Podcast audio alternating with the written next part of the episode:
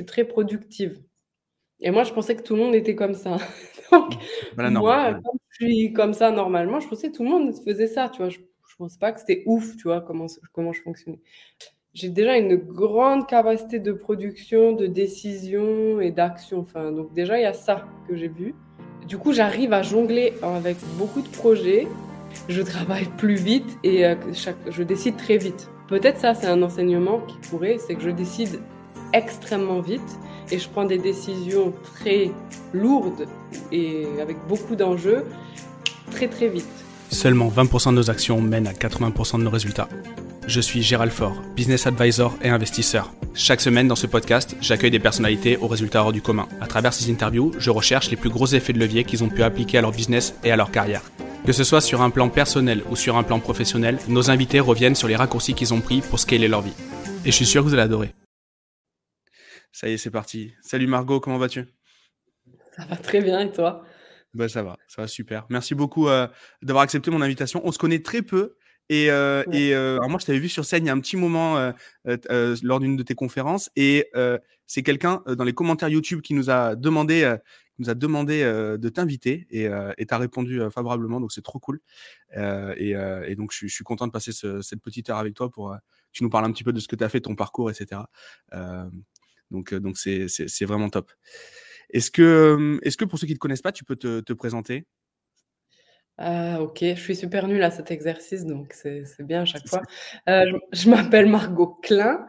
Euh, en gros, je, j'ai commencé dans l'entrepreneuriat il y a quelques années, je pense que c'était en 2014-2015, et euh, bah, sans rien connaître en entrepreneuriat.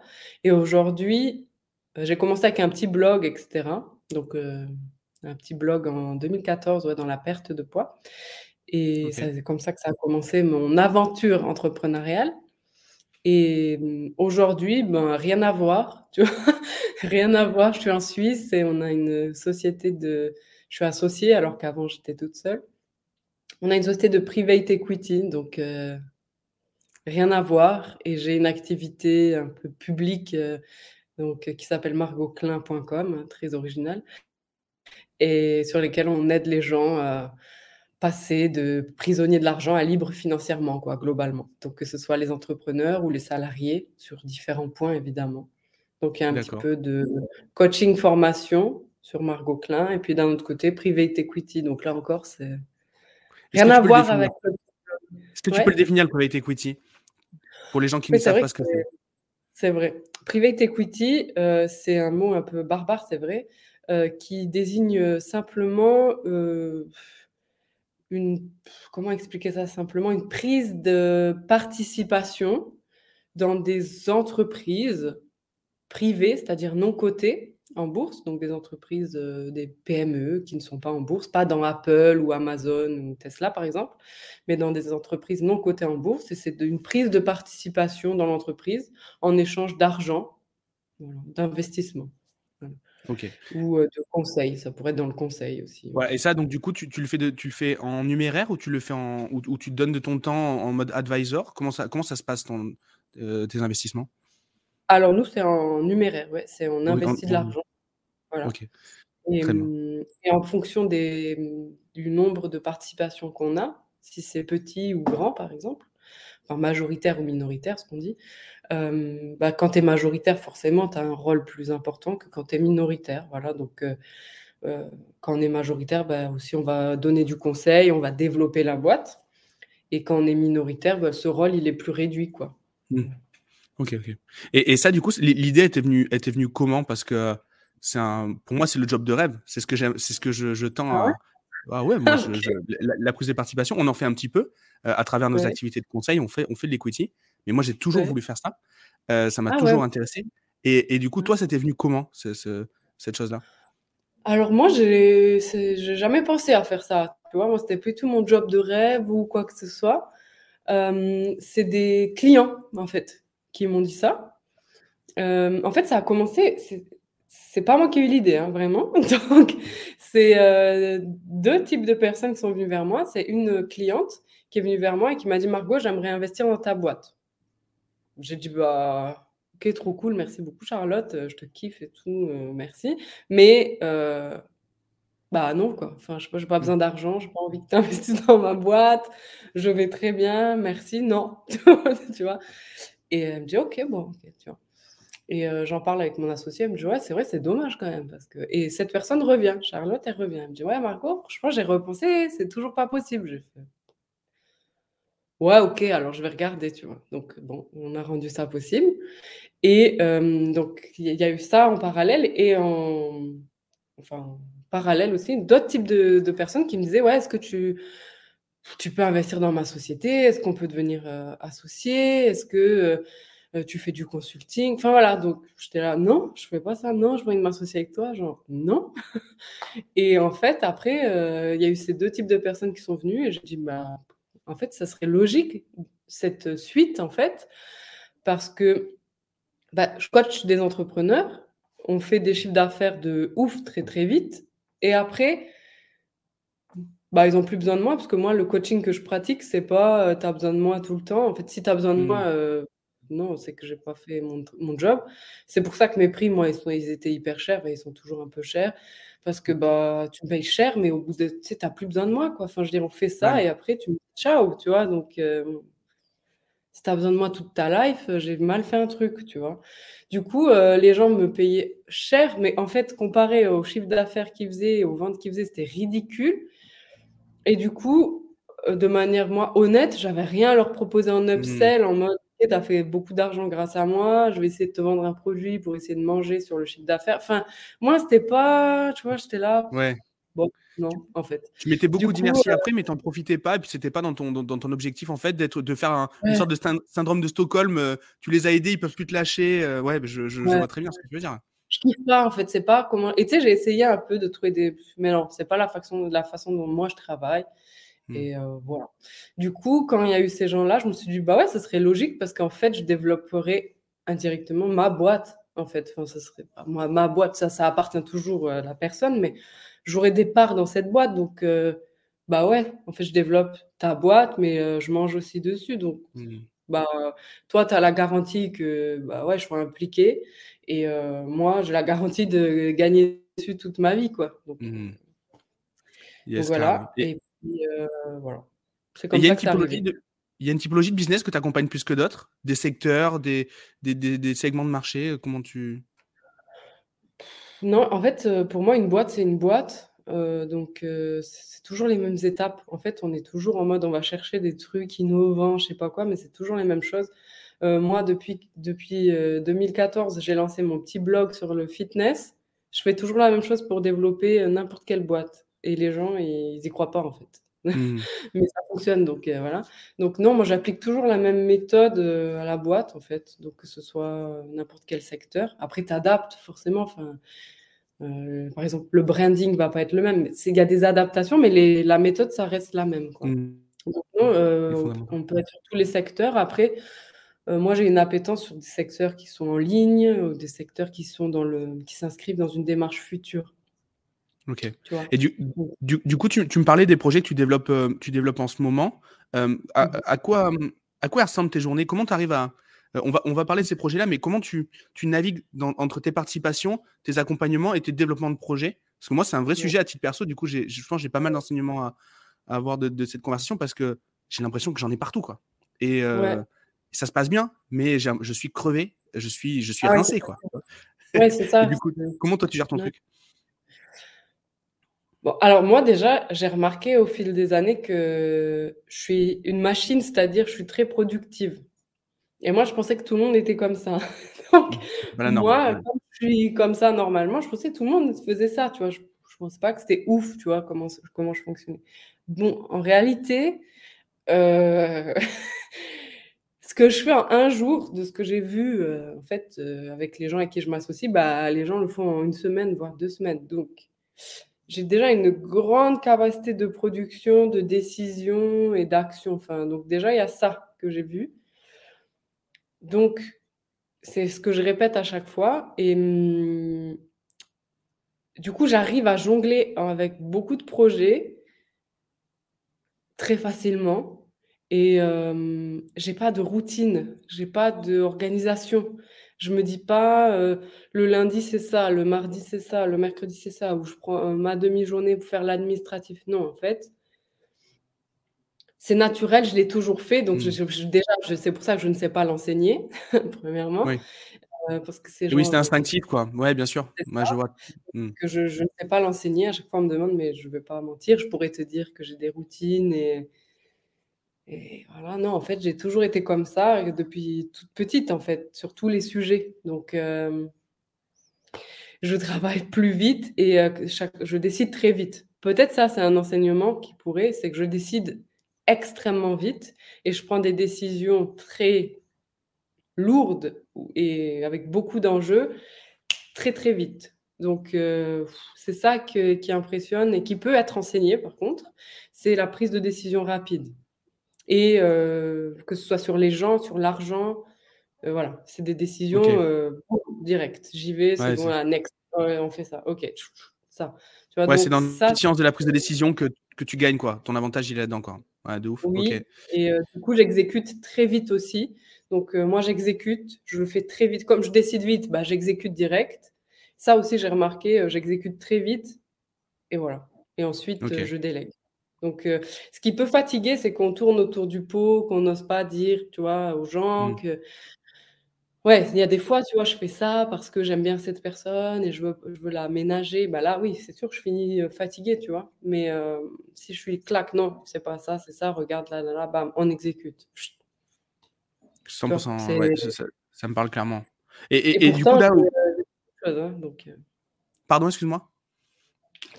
J'ai dit et pourtant comme toi, j'ai beaucoup de choses, donc c'est pas, j'ai 1000 sociétés, quoi, donc il y a des jours, c'est ouais. Et, du coup, tu parlais tout à l'heure que tu t'étais associé. comment comment ça se passe dans ton. Tu es accompagné de qui, que ce soit en termes d'associé ou en termes d'équipe? Comment tu, comment tu fonctionnes? Ça, c'est intéressant quand même de voir. J'imagine que tu peux pas faire tout toute seule malgré tout. non, ça c'était un peu mon défaut. Comme je vais très vite, bah, je, voulais faire tout toute seule en fait, puisque mmh je le fais mieux et plus vite. Donc, ou alors il y a des sujets où moi je suis très très nulle et là j'avais délégué tout de suite, tu vois.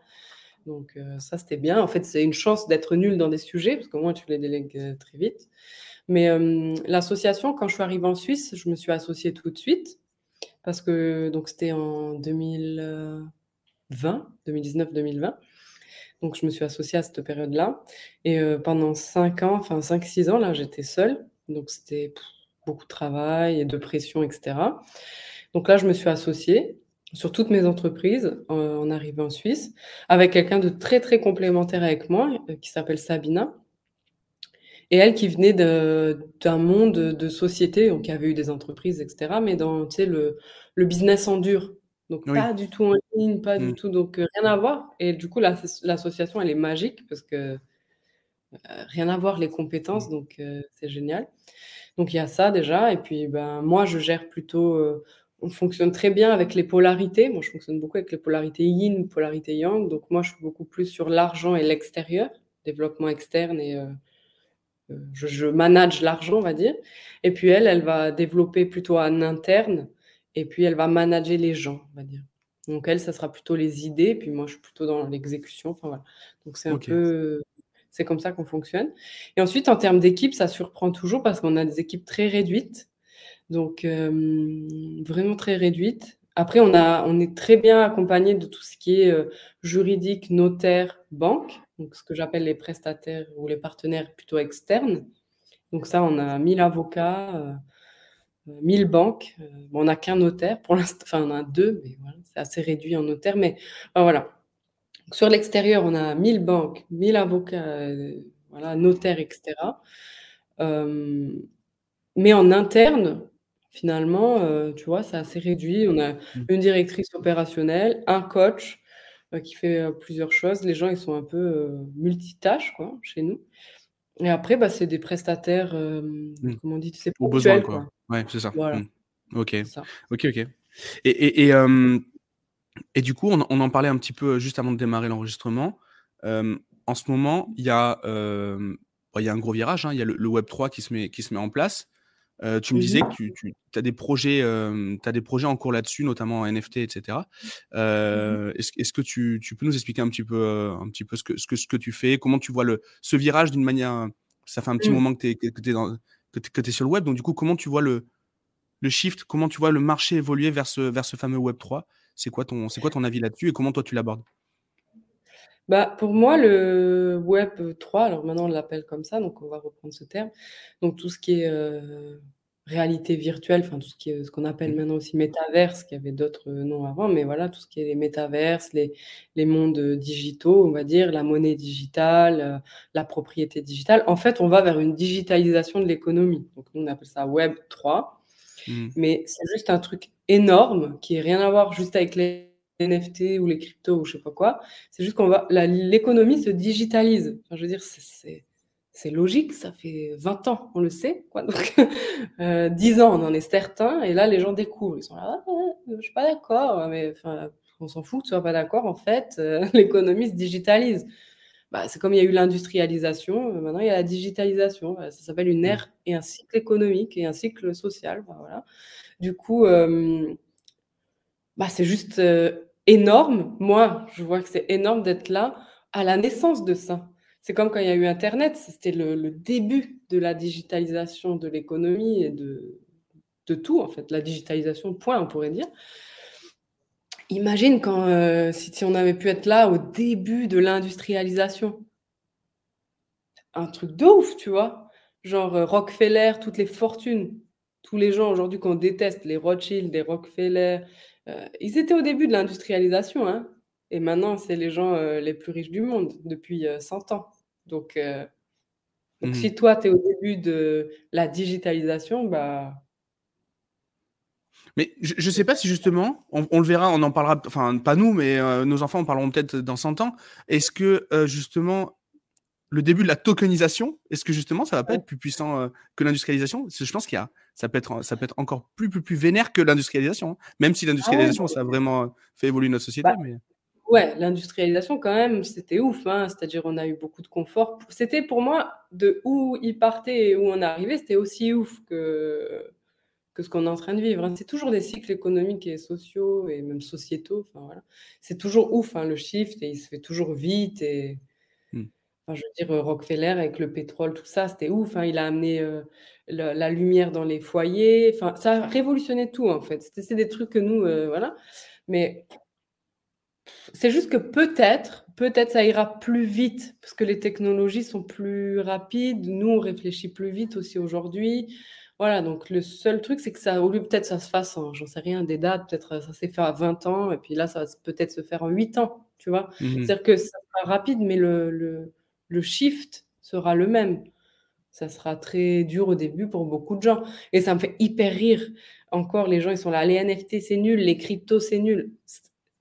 Il y avait aussi des gens qui disaient les voitures sans chevaux, c'est nul. Hmm. Donc, euh, les voitures avec des volants, ça va jamais marcher, quoi. La Ford, c'est nul à chier. Ok, ou l'iPhone, je sais pas si tu te souviens, les gens ils disaient ouais, les téléphones portables c'est nul, l'iPhone c'est on va être tous comme ça collés sur notre téléphone. Bon, bah, maintenant tu as un iPhone et tu as, le choix. Bah non, donc soit tu critiques mais tu te retrouves quand même avec un iPhone, soit tu dis ok, c'est là, qu'est-ce que moi je peux faire là-dedans, tu vois? Mmh donc là c'est pareil, il y a des gens qui critiquent les NFT, les cryptos et, et autres et les métaverses, mais ils vont se retrouver dans le métaverse dans trois ans. C'est sûr. C'est clair. Et, du coup, le, euh, moi, mes parents qui me gonflaient parce que j'étais toujours sur Facebook à l'époque, alors que maintenant j'ai même plus de compte, ils y sont toute la journée maintenant, quoi. Et, euh, donc, c'est un truc de ouf. Mais euh, clairement, je suis 100% d'accord. Et, toi, du coup, comment tu l'abordes à titre personnel dans tes business? Comment tu, voilà, comment tu, comment tu, rajoutes ta pierre à l'édifice de, de, tout ce mouvement Bon, moi, j'essaie de prendre. Moi, j'adore les innovations. Donc, je ne sais pas beaucoup. j'adore, j'adore ça. Je suis là, waouh et tout. Donc, c'est génial. Pour moi, j'ai toujours aimé ça. Donc, je pense que c'est ça qui fait que je prends les virages au, bon moment. le blogging, j'ai été là au bon moment. voilà, je suis pas là bien, bien en avant. C'est-à-dire, je veux pas faire partie des premiers early mmh. adopters. Moi, je viens quand ça commence à se démocratiser. Donc, moi, je sens euh, pas au début, donc il y a des gens, ils voient, ils sont visionnaires pour le tout début. Non, moi, c'est pas mon cas. Je vois quand ça commence à être adopté. Et vraiment, et je me dis, OK, là, ça va percer. Donc, j'ai fait ça avec le blogging, j'ai fait ça avec le Bitcoin, j'ai fait ça avec le coaching. Voilà. Je donc, moi, je sens toujours comme ça. Donc, euh, parce que j'aime ça, je me renseigne, j'adore, voilà. Donc, du coup, ben, c'est plutôt naturel comment on le fait. Là, avec Groupe Klein, ben, on a du cash, donc les gens viennent vers nous, qui, les projets qu'ils nous présentent, ben, c'est dans ce domaine maintenant. C'est dans euh, la crypto, c'est dans le NFT, c'est dans. Euh, on n'a pas de gaming et tout, parce qu'il y a des gens meilleurs que nous qui le font, puis on ne veut pas s'inscrire là-dedans, parce qu'on n'est pas meilleur. Mais hum, voilà, donc les gens qui viennent, c'est plutôt des, plateformes de services, euh, lancer sa crypto-monnaie, comment créer ses NFT, comment révolutionner un secteur avec ces technologies-là. Enfin, tu vois, c'est plutôt c'est les gens qui viennent à nous, c'est avec une démarche plutôt service plutôt que produit. Mmh. Et voilà, bah, du coup, avec Groupe Klein, c'était une idée qu'on avait déjà dès qu'on l'a lancé, de tokeniser tout de suite les actions. Après, on ne l'a pas fait parce que les gens qui investissaient, bon, ben, voilà, c'était un peu trop pour eux la tokenisation. Mais du coup, on va créer notre crypto. Donc, on va faire, tu vois, tu crées une crypto, tu fais une ICO, tu, enfin voilà. Donc, c'est des choses comme ça. Donc, on crée notre crypto. Là, on a créé, comme tu disais, nos NFT. donc, c'est. On essaie de faire comprendre aux gens l'utilité du truc. Et euh, moi, je suis pas trop dans la théorie, donc je dis voilà, j'ai lancé mes NFT. Voilà, hmm. regarde, on n'a pas fait de communication. Ouais, c'est un use case en fait pour toi presque. C'est ça, c'est exactement ça. C'est un use case. Voilà, j'ai communiqué euh, trois fois sur Instagram, euh, j'ai chauffé les gens sur Telegram. Ils ont aucune info de à quoi va servir le NFT. Et voilà, on a fait 31 volumes de ETA, de Ethereum, pardon, ça fait je sais pas 100, 120 000, j'en sais rien, mmh en une semaine. voilà, on n'a pas communiqué, c'était rien de ouf, donc regarde ce que ça donne, tu vois. Mmh. Donc c'est des use cases, on va créer la crypto. Bon là, elle aura une utilité très précise, etc. même les NFT ont une utilité très précise, mais voilà, c'est juste pour montrer aux gens, regarde ce que tu peux faire avec juste la technologie qui arrive. C'est pas si dramatique que ce que tu penses, et il y a des belles choses qui peuvent être faites. Et regarde, nous on le fait. Et, ça, justement, euh, quand toi, tu découvres un nouvel usage ou une nouvelle euh, techno ou autre chose, euh, c'est toi, par tes. Comment dire tu tombes dessus et donc du coup tu mmh. travailles dessus et donc du coup tu attires des gens qui amènent des projets dans lesquels tu vas investir ou c'est justement des projets qui viennent à toi? Dans ce cas-là, ça mmh. t'oblige à te documenter. Quel est le cheminement dans, dans la majorité des cas? Non, alors c'est moi, c'est moi et ensuite ça attire. Mmh. C'est toujours ça, comment parce que du coup, je m'intéresse aux, aux, innovations un petit peu avant tout le monde. Du coup, c'est c'est moi qui, euh, qui suis euh, moteur de ça et après j'attire. Parce que moi, j'arrive très très mmh. bien à attirer les gens. Du coup, c'est plutôt dans cet ordre-là. Pour l'instant, après peut-être dans le futur, ça va changer. Hein. Peut-être c'est des gens qui vont m'amener des projets. Je vais rien capter, mais je vais me dire le projet il est génial, puis je vais me documenter. Hein. Ce serait pas du tout un problème, mais c'est pas ce qui s'est passé jusqu'à présent pour l'instant. Ah, hyper intéressant. Et, dans le, formulaire que j'envoie pour préparer l'épisode, euh, je te demandais euh, quel, avait été tes, quel avait été ton 20-80, parce que c'est un peu l'idée qu'on puisse savoir euh, comment comment tu as, bâti, bâti ta carrière et quels sont vraiment les dominos qui ont été importants. Et tu me parlais du branding. Tu, peux développer un petit peu? Bah, Moi, quand tu regardes mes activités, que, c'était mon, que ce soit mon premier blog ou Margot Klein, ou même Groupe Klein, c'est toujours la même chose en fait. Euh, j'ai pas un site hyper beau. Groupe Klein, c'est le pire, je crois. Euh, j'ai pas un site hyper beau. Euh, mon contenu, il est pas hyper beau visuellement non plus. Euh, mon marketing, il est quasiment inexistant, pour dire la vérité. la publicité quasiment inexistante aussi. si, tu regardes ces trois piliers, tu dis ouais, hmm, ils sont pas terribles.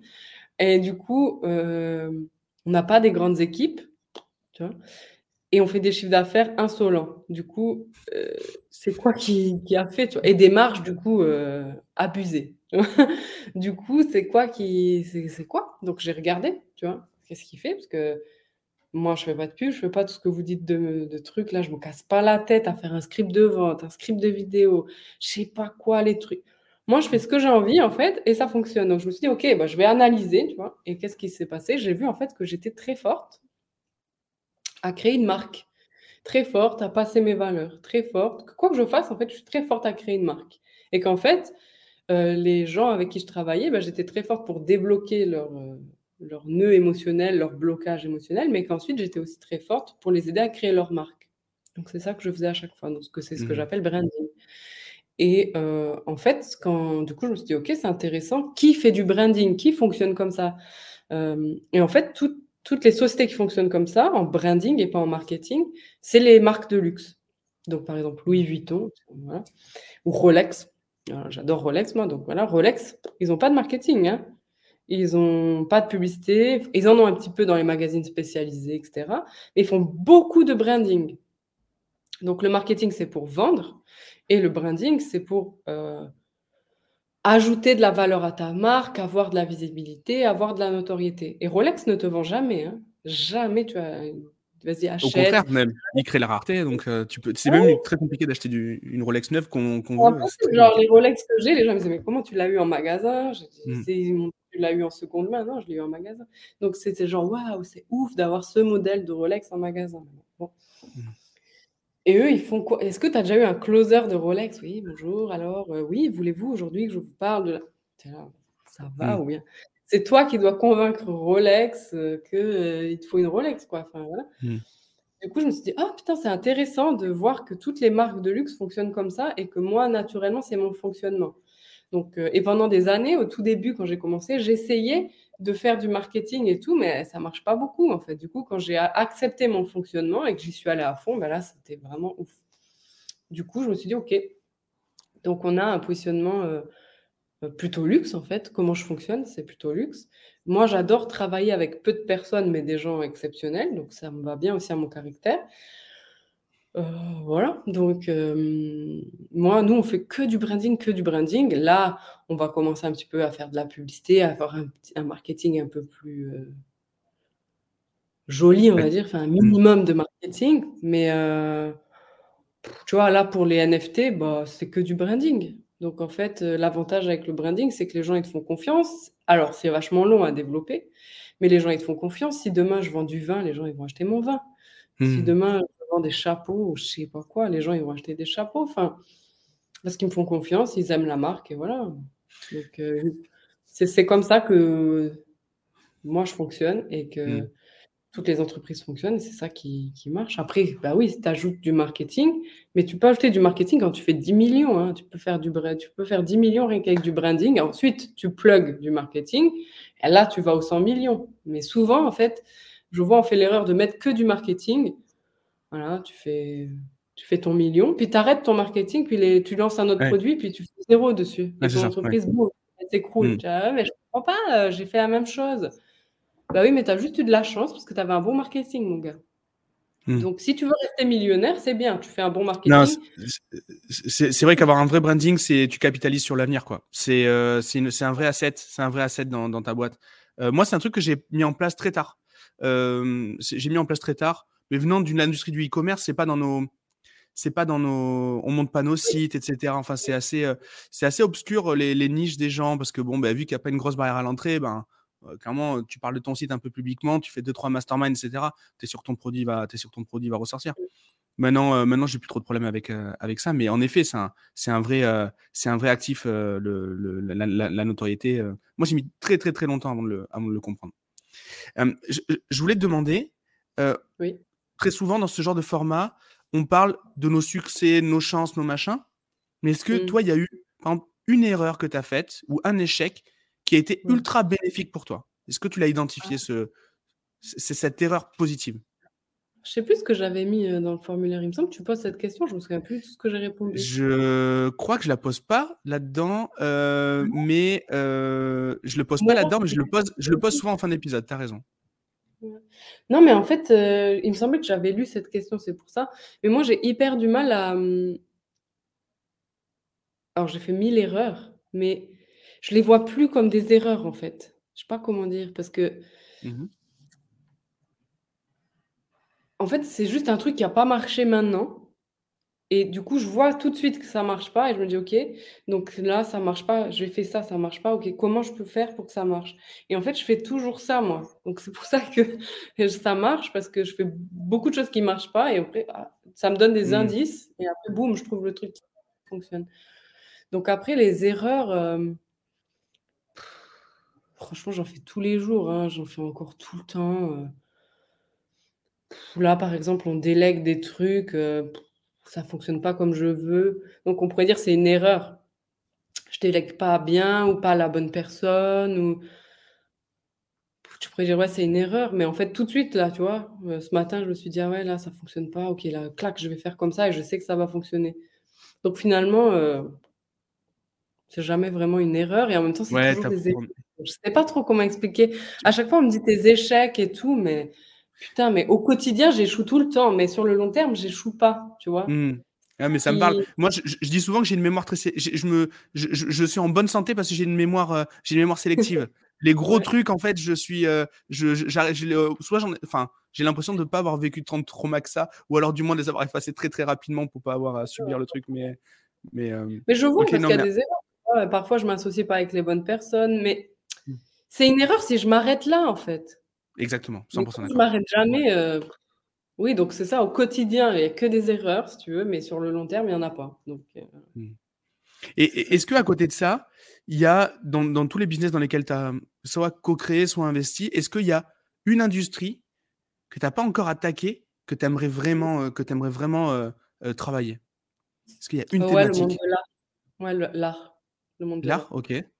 Ouais, Tu c'est quoi les trop, ouais. les tu as des accointances particulières? Tu te tu as c'est quelque chose que c'est une vraie passion? C'est Alors j'ad en fait, c'est hyper drôle parce que moi, j'ai fait un bac lettres et arts.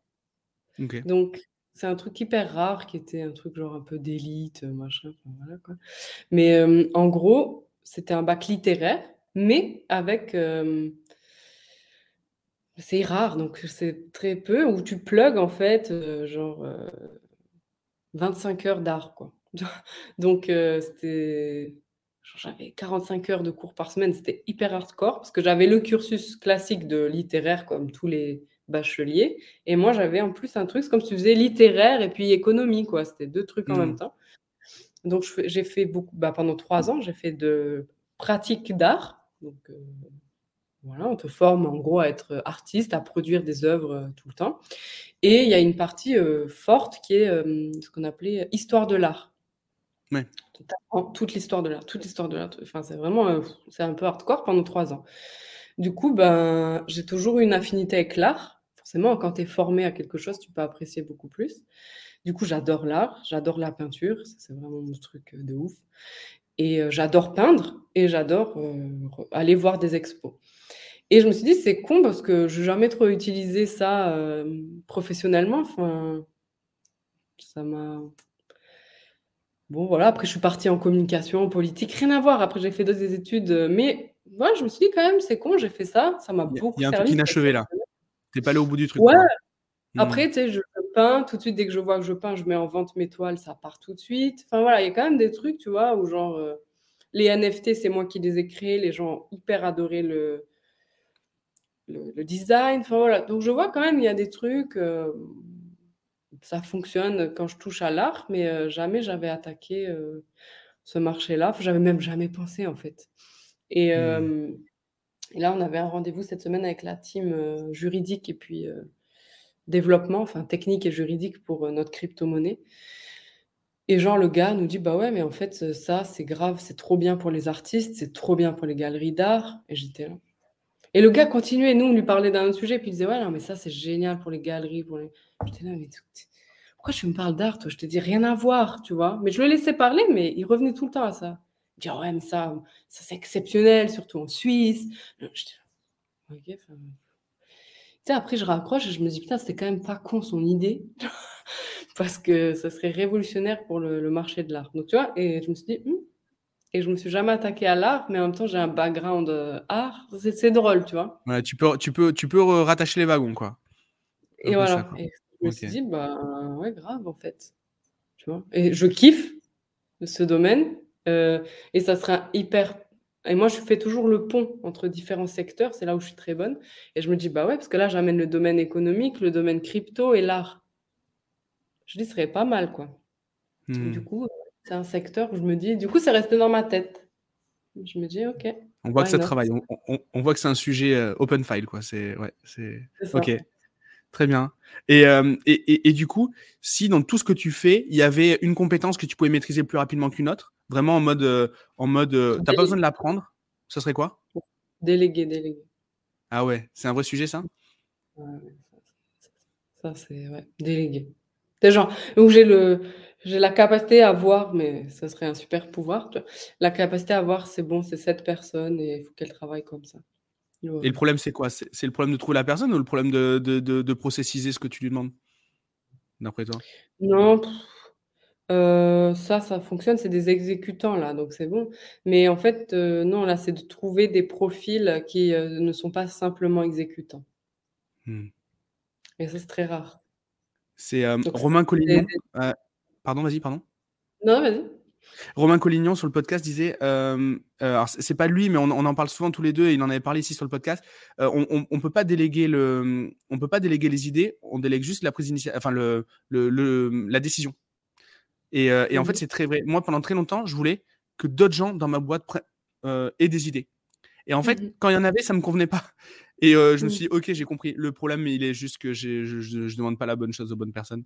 Et là-dessus, je crois que je, suis- je, je me suis, euh, j'ai un peu appris et ça va, et ça va mieux maintenant euh, par rapport à ça. Ouais, alors c'est vrai, oui et non, parce que moi, je vois les gens en trois profils. Tu vois, ça, j'ai écouté quelqu'un de milliardaire qui disait ça. Il disait, il y a des gens, lui, il est A, B et C, donc. Donc, il y a les personnes C, c'est juste des exécutants dans ta boîte. ok? Donc là, toi, tu parles de ces gens-là, tu, des exécutants. Fais ça, merci. Bon, voilà. Ça, c'est assez simple. Ça, ça, je maîtrise, très, très bien. Ensuite, il y a les profils B qui sont exé- exécutants plus plus, c'est-à-dire qui connaissent le marché, connaissent les codes du marché. Ils sont euh, un petit peu plus qu'exécutants. Ils peuvent prendre des décisions. Donc, ils sont un peu autonomes, etc. Donc, ça, c'est des gens bah, souvent que tu formes. Tu les formes et puis après, hop, ils passent de C à B. Ça, c'est OK. Moi, là, dans ma société, maintenant, j'aimerais des gens A. C'est-à-dire des gens qui savent mieux que moi, ce qu'on appelle des experts ou des euh, consultants.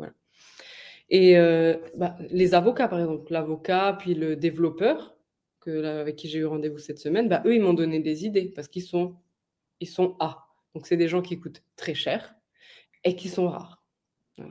Donc là, euh, par exemple, le banquier, nous, on a une banquière, elle est A, A++. C'est-à-dire, je lui dis, je veux ça, elle me trouve le montage financier possible. Bon, voilà.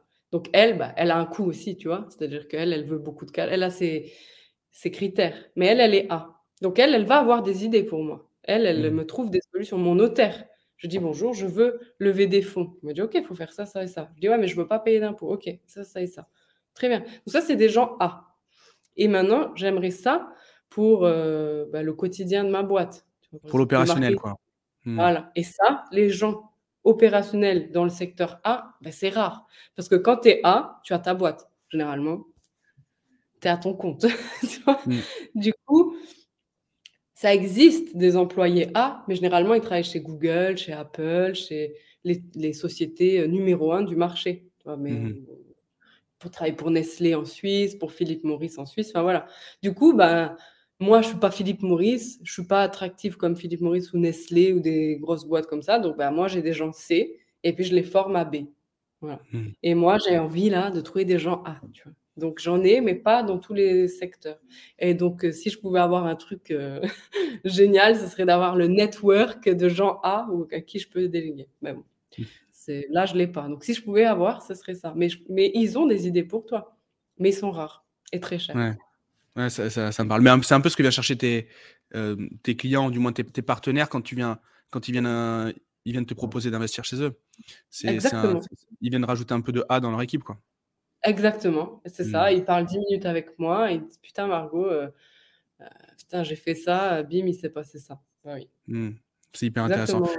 D'ailleurs, par rapport à ça, ton deal flow, tu l'organises comment? Comment les gens ils te contactent? Comment ça marche souvent? Est-ce que est-ce que c'est processé ou alors euh, ça se fait un petit peu au cas par cas euh? C'est pas processé, sinon on aurait trop de gens, honnêtement. Donc, moi, j'aime bien compliquer les choses. C'est-à-dire que pour me contacter, c'est compliqué. Pour me proposer ton deal, c'est compliqué. Tu sais pas où c'est qu'il faut envoyer un email. Euh, tu sais pas si je vais te répondre. Tu sais pas si c'est moi qui vais le lire, etc. Du coup, ça fait un tri. Euh, les gens qui arrivent jusqu'à moi et qui m'envoient, parce qu'il faut m'envoyer en général 3, 4 emails pour que je réponde. Et euh, il y en a qui le font. Par exemple, là, bah, on, a, bah, on a trouvé une personne A, par exemple. C'était pas dans le deal flow, mais pour un, un poste. Et ben, il m'a écrit quatre fois. Boum, j'ai répondu. Boum, il a on a fait un entretien, il a eu le poste. voilà, c'est ça. Donc, dans les deals, c'est pareil. Exactement pareil. Stratégie Rolex, quoi. Ouais, en fait, euh, si tu te lasses, euh, si tu m'écris pas sur les machins, si euh, tu m'expliques déjà, si je comprends pas aussi, je te répondrai pas. Si tu m'expliques mmh. pas ce que tu veux, parce que les gens, il y a plein de gens, ils m'écrivent: «Bonjour Margot, j'aimerais que tu investisses dans ma société. J'ai un super deal, j'ai un super projet». Tu m'as toujours pas dit quel est ton projet, quelle somme tu as besoin, qui tu es. Next. Mmh. Je ouais, je vois très bien. OK. C'est tout, tu vois? Donc il y a des gens, ils sont têtus, ils sont là: «Bonjour, je m'appelle machin, je fais ça. Mon deal, c'est ça, j'ai besoin de temps». Là, je me dis déjà: «Mmh, on va voir s'il écrit d'autres mails», mais déjà rien que le premier mail, il est bon, tu vois? Intéressant. Bah, là, peut-être que vu que tu donnes maintenant la la la recette secrète, peut-être que tu vas avoir un deal flow, un deal flow encore plus non, les gens, ils savent quoi faire, mais ils le font pas. Non, non, c'est pour ça mmh. que je le dis, sais qu'ils font rien. ça fait 5 ans que dis, comment, créer une entreprise, comment, faire, des millions avec une grosse marge, personne ne le fait. Hein, mmh. Il faut continuer à bosser. Faut, faut continuer. si, si, admettons, je sais pas, tu pouvais te réincarner en ce que tu veux. Un animal, une personne morte, une personne vivante, une personne qui n'existe pas. Ça pourrait être quoi? J'ai aucune idée. Ce qui pourrait être trop drôle, ce serait la reine d'Angleterre. J'aimerais trop vivre sa vie. Mais tu sais, genre, juste pour, voir ce qu'elle a vécu, tu vois. Mmh. elle est toujours en vie, je parle comme si elle était morte, la pauvre. Mais... T'as regardé la série? Euh, J'ai regardé, je crois, euh, une saison, là, la première saison, mmh. mais c'est tout. Mais je trouve incroyable, série. Mmh.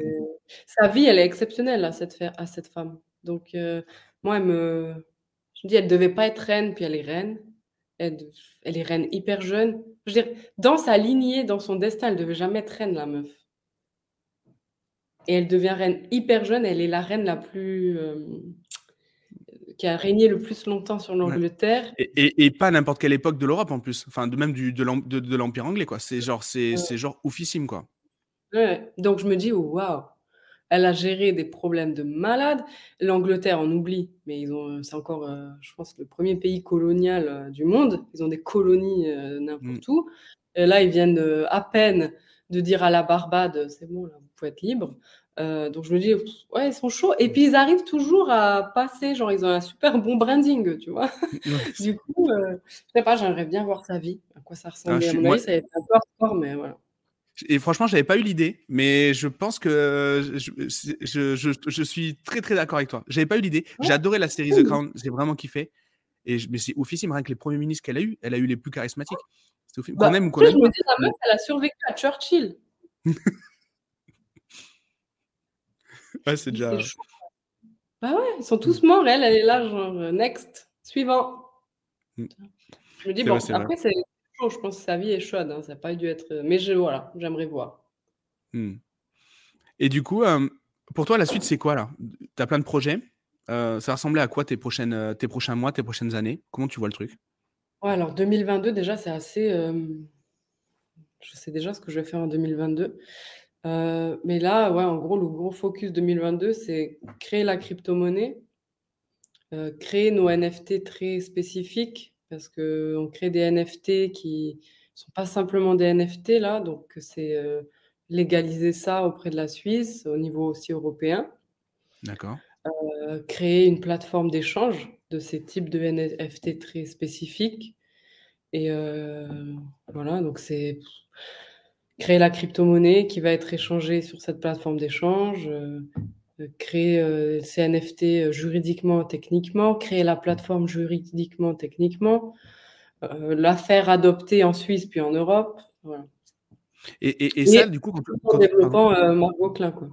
Ouais, ouais c'est ça que j'allais te poser comme question. Quand tu développes un gros projet comme ça, est-ce que tu as, encore de la de l'espace mental pour, pour continuer à faire le reste? Ou est-ce que tu sais que tu es obligé dans tous les cas de ralentir le reste? Non, parce qu'en fait, je fais. Alors, ça dépend.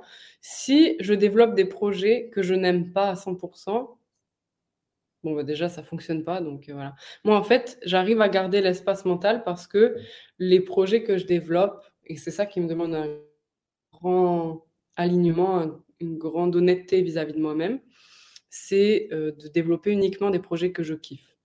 Mmh. Et quand euh, je, je surkiffe le projet, bah ouais, j'ai grave de l'espace mental, quoi. Donc, euh, bah, c'est cohérent avec ce que tu disais sur le branding tout à l'heure. Si tu fais, euh, si ton branding c'est toi, sans filtre et sans, et sans forcément, euh, sans forcément te baser sur les attentes des gens, si tu fais des projets qui sont pas alignés avec toi, ça peut pas marcher avec ce branding-là. Il faut que tout soit aligné dans tous les cas. C'est ça le seul problème ou la seule règle, tu le tournes comme tu veux, du mmh. branding, c'est ben, l'honnêteté ou l'authenticité en fait. Tu peux pas mentir en fait dans un branding. et les gens branding en, enfin, cachant des parties d'eux, bah, c'est pas possible en fait. Euh, tu vois, moi, c'est moi dans la vie de tous les jours. Euh, je peux pas faire genre j'aime un truc si je l'aime pas, ça se voit sur ma gueule. Enfin, tu vois, du coup, bah, mes clients, c'est pareil. Euh, je prends des clients que je kiffe, quoi, ou je crois en leur projet, etc. Donc, bah, tout est pareil en fait. Hmm. Du coup, bah, voilà. Donc, moi, ça me monte en énergie. C'est comme si je suis à Disney toute la journée, quoi. Donc, euh, je suis sur ce projet, ensuite je passe sur le projet d'un client, je me dis, c'est exceptionnel son projet. voilà. Mm. Euh, tu as besoin de ce côté euh, slasher, le côté où tu changes de projet plusieurs fois dans la journée? Ça t'anime ça? Alors non, ça m'anime pas. Franchement, je le fais un peu. J'ai toujours voulu arrêter de faire ça et puis c'est toujours là. Donc, je crois que c'est aussi mon mode de fonctionnement, mais non, j'aimerais bien avoir un projet et me tenir à ça, mais en fait, tu sais que c'est pas possible. Bah ouais, je développe plusieurs projets, puis magiquement, au bout de X années, ils se regroupent tous. Mmh. je suis là, ah, ok. ah ouais, j'avais pas vu ça, tu vois. Donc maintenant, je me dis, bon, ok, d'accord, on dirait j'ai 1000 projets, puis je sais qu'à un moment donné, ils vont tous faire comme ça. Mmh. Bon, bah ok. Donc je lâche prise et je me dis, ok, c'est comme ça. À titre perso, c'est un constat que j'ai fait aussi. Euh, tu retrouves après des trucs qui s'imbriquent. Alors, est-ce que c'est c'est toi qui le fais ou est-ce que c'était ça, c'était prévu comme ça au départ? Euh, Ça dépend après de ta spiritualité, tout ce que tu crois, mais mais le, en gros, euh, je me dis waouh, c'est bizarre, tout, ça a aucun sens au départ et ça se regroupe et, et voilà. Donc, euh, ouais, non, je, ça, me parle, ça me parle. Très intéressant. Et, et, du coup, au quotidien, comment tu continues à progresser? Comment tu continues à te, à développer? Tu nous disais les idées, bon, mais tu étais très curieuse, etc. Mais est-ce que tu as des moyens de te te former, d'apprendre ou, ou, je sais pas, de t'inspirer du moins?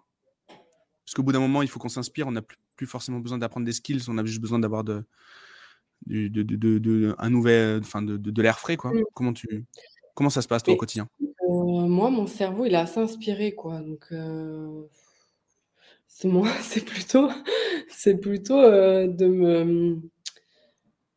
Alors, je me fais coacher parce que moi, je je sais que c'est en en gros, on est guidé par nos croyances et nos systèmes de fonctionnement. Donc au plus on connaît nos croyances et nos systèmes de fonctionnement, au plus on peut évoluer. Parce qu'en fait, on est limité par nous-mêmes, hein. on est limité par nos croyances et nos anciens modes de fonctionnement.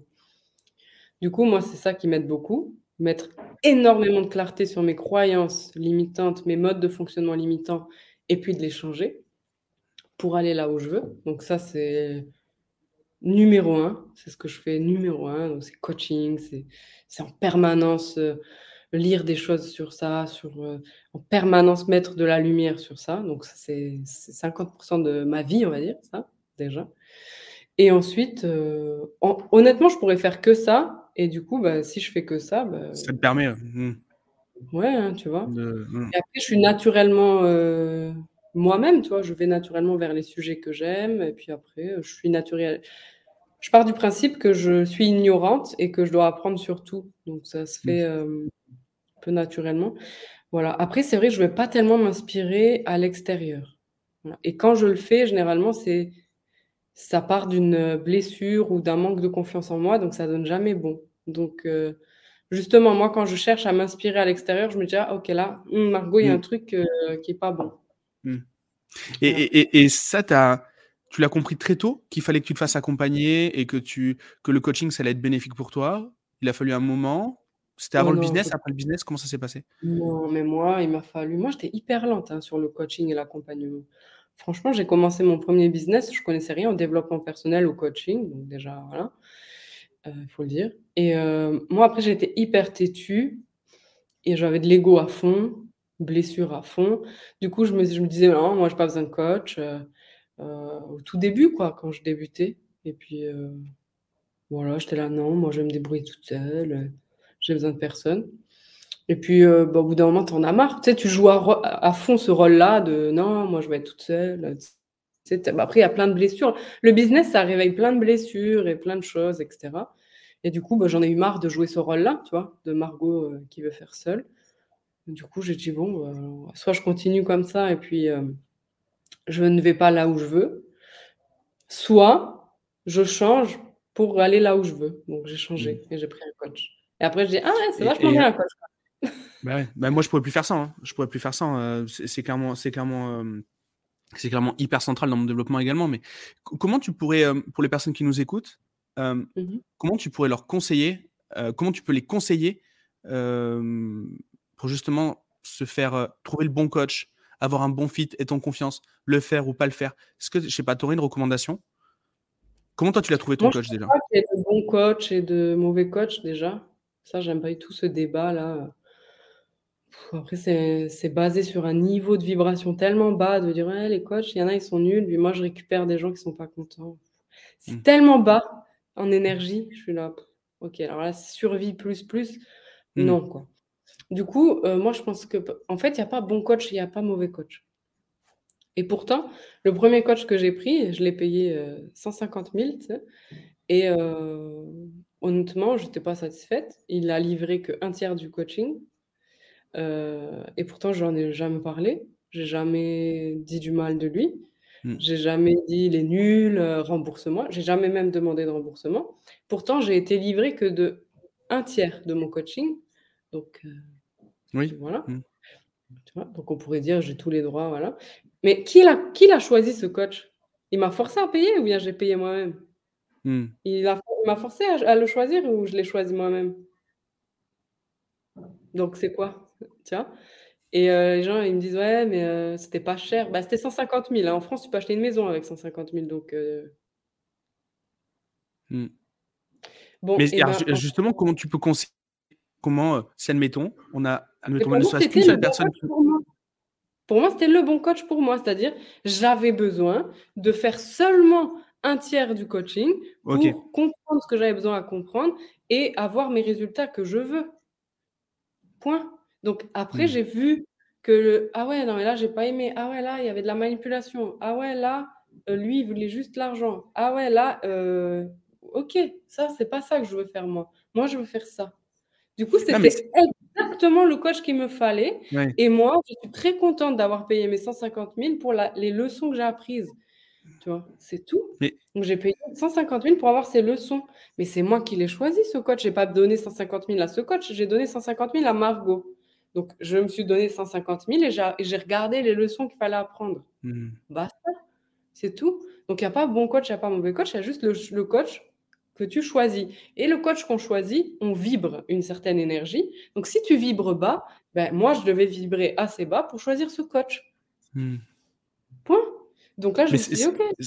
ce feedback-là, tu sais ça fait écho à ce que tu disais sur les erreurs tout à l'heure. Il y a pas d'erreur, quoi. Bah oui, Enfin, mais non! voilà, très cohérent. C'est juste notre cerveau et notre ego qui est là: «Hein, fait une erreur, ce coach est mauvais». Mais ferme ta gueule, qu'est-ce que tu en sais que c'est mauvais? C'est juste que tu veux pas voir les leçons qu'il y a, tu vois? Ben, Mmh. voilà. Je veux dire, heu, moi, j'ai adoré Dan Peña, j'ai payé Dan Peña qui est un autre coach. Il y a des gens, ils disent: «C'est un arnaqueur, j'aime pas, c'est un gros con». Bah OK, heu, si tu veux, en fait, mais moi, j'ai appris les leçons que j'avais à apprendre. Tous les coachs, il y a pas bon coach, mauvais coach. C'est comme il y a pas, heu, je sais pas moi, heu, bonne voiture, mauvaise voiture, j'en sais rien. Tu attires les gens que tu vibres. Donc si tu aimes pas ton coach, bah, regarde-toi 2 minutes dans le dans le miroir parce que personne t'a forcé. Oui, mais il y avait un script, je devais décider tout de suite. Oh, tu peux pas dire: «Non, je veux pas décider». Je sais pas, Ouais, je suis assez d'accord. Heu, tu le fais? «Ah bah non, je saute pas d'une falaise». «Ah bah, tu sais décider alors». Donc sais, c'est ça qui me et du coup, ça entretient une énergie hyper basse de victimisation, je sais pas quoi. Mmh. Donc non, bah, même moi, ça m'est arrivé parce que j'avais besoin d'apprendre ça. Point. Donc heu, voilà. Donc il y a Mmh. pas bon coach. Tu vas attirer le coach, heu, que tu attires, et tu vas apprendre des leçons de la façon dont de de tu ne sais pas comment tu vas apprendre les leçons et souvent les leçons, elles arrivent d'une façon qu'on n'aime pas tellement. Ouais. Donc il faut juste regarder, OK, Ouais, quelle est la leçon? Il y a toute une notion une notion de perception. Hem, bon, tu attires ce que ce ce que c'est comme ça, mais il y a aussi, heu heu, tu comprends les choses que tu es que tu as réellement envie de comprendre aussi et des trucs que tu as vraiment envie de piger. Ouais. Heu, ça les les choses qui te touchent, c'est vraiment des choses que tu attendais à être touché. Enfin, il y a forcément il y a forcément une une un niveau d'intention au départ qui est hyper important ou un niveau d'accueil de de de tout ça, bien sûr, évidemment. Donc voilà, je vibrais ça, j'ai attiré ça, point, en fait, c'est tout, Mmh. et les gens qui veulent pas se faire coacher, bah en fait, tout ce qu'on dit, c'est vrai pour nous, hein. Donc si tu dis: «Le coaching, c'est nul, je j'ai pas besoin de coaching, je me fais pas coacher», bah, c'est vrai pour toi. Mmh. Ouais, en ça plus, moi, j'étais là-dedans, donc je comprends. Moi, pendant 3 ans, j'étais là: «Non, les coachs, c'est la merde, ça sert à rien». Bah, OK Margot, bah, alors tu vis ça et au bout d'un moment, j'ai pété un plomb, j'ai dit: «Ah ouais, peut-être c'est bien un coach. Ah bah, voilà». Donc alors, heu, t tu vois? C'est juste ce que tu heu crois est vrai pour toi. Alors, mais il faut juste se demander ce que tu crois, est-ce que ça t'amène là où tu veux? Si oui, continue, sinon, il va falloir changer. C'est tout. Ça me parle, ça me parle. Si on veut, hem, suivre un peu ton ton travail, au moins voir un peu ton Mmh ton mh. actu, suivre tes projets, tu parlais du NFT et Ouais. où est-ce qu'on peut te retrouver? Où est-ce qu'on peut alors apparemment, c'est le parcours du combattant à te contacter, mais par par est-ce que tu peux au moins nous donner une piste? Est-ce que voilà, je sais pas, est-ce que tu peux nous en dire un peu plus sur, sur comment on peut on on peut suivre tes aventures? le l'endroit le plus facile, c'est Instagram et YouTube. Mmh. OK. Il On mettra les liens. Heu, dans YouTube et je pense Margot Klein dans Instagram et et on me trouve et voilà. C'est là où c'est le plus le plus facile. YouTube, je publie des vidéos, voilà, normal. Donc YouTube, c'est plutôt pour apprendre, tu vois? Mh. Et avoir des déclics et puis Instagram, c'est plus pour, heu, échanger, motivation, tout ça. Très bien, très bien, très bien. Ton programme d'accompagnement, est-ce qu'il est ouvert en ce moment? Heu, bah, là, il est en train de il est toujours ouvert, ouais, mais il va bientôt fermer parce qu'en 2022, j'ai décidé de travailler qu'avec 30 personnes. Du coup, heu, ben, voilà, quand on atteint 30 personnes, bah, il est fermé et et il y a ça. C'est ça, c'est mon programme que j'ai appelé mentoring, tu vois? Où quand tu es entrepreneur et que tu veux faire ton meilleur chiffre d'affaires, on accompagne jusqu'à 10 000 000 et heu, voilà, donc ça, c'est pour les entrepreneurs et après, j'ai mon produit best-seller, c'est celui qui fait le plus parler de moi et qui a le plus de gens dedans, là, c'est qui ont des résultats de ouf. C'est la Money Academy où là, on apprend aux gens à investir, gérer leur argent, heu, devenir libre financièrement, en fait OK. et Bah, c'est ouf. Les gens, ils ont des résultats de ouf et ça, je pense, c'est le truc, heu le plus surprenant pour moi, c'est trop facile de partager ça et ça c'est les gens, ils sont là: «Waouh, exceptionnel». Je suis là: «OK, trop bien». bah, tant mieux, tant mieux, tant mieux. Bah, écoute Margot, merci beaucoup, heu, pour cette petite heure passée ensemble. C'était vraiment, vraiment cool. Heu, j'ai vraiment bien aimé. On a beaucoup, beaucoup de de sujets en commun. Il faudra qu'on en parle à heu, en off. Il y a plein de choses que tu m'as dit qui font vraiment écho. En tout cas, c'était vraiment bien parce que du coup, c'est rare que j'invite des gens, avec qui j'ai très peu échangé avant et bah, c'était, c'est vraiment en tout cas pour moi très agréable et du coup, bah, je te dis à bientôt. Yes. À bientôt. Ciao, ciao. Ciao.